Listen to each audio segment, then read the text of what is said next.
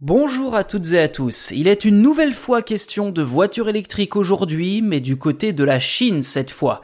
Connaissez-vous la NIO ET7 Probablement pas, mais pour vous faire une idée, cette voiture est considérée par beaucoup comme la Tesla chinoise, une berline électrique affichant jusqu'à 1000 km d'autonomie.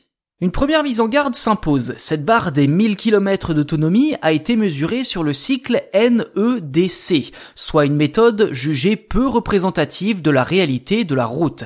En réalité, la véritable autonomie de la voiture devrait plutôt se situer autour des 850 km. Ceci dit, l'engin est doté d'un moteur de 480 kW réparti en 180 kW à l'avant et 300 kW à l'arrière, permettant de passer de 0 à 100 km heure en moins de 4 secondes. La distance de freinage mesurée à 100 km heure était quant à elle de 33 mètres.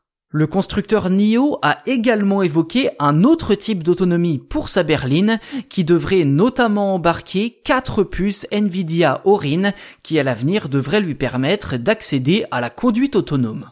Jusque-là, la société NIO était surtout connue pour le succès de ses SUV électriques sur le marché chinois.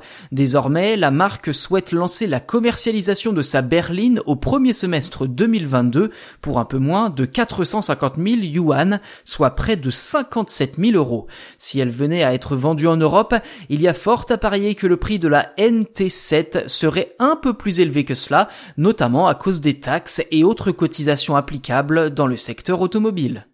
Voilà pour cet épisode consacré au rival chinois de Tesla. Si vous l'avez apprécié, n'hésitez pas à vous abonner sur vos plateformes d'écoute préférées. N'hésitez pas non plus à nous laisser un petit commentaire pour nous faire part de vos impressions et pourquoi pas des suggestions de sujets à traiter dans les prochains épisodes.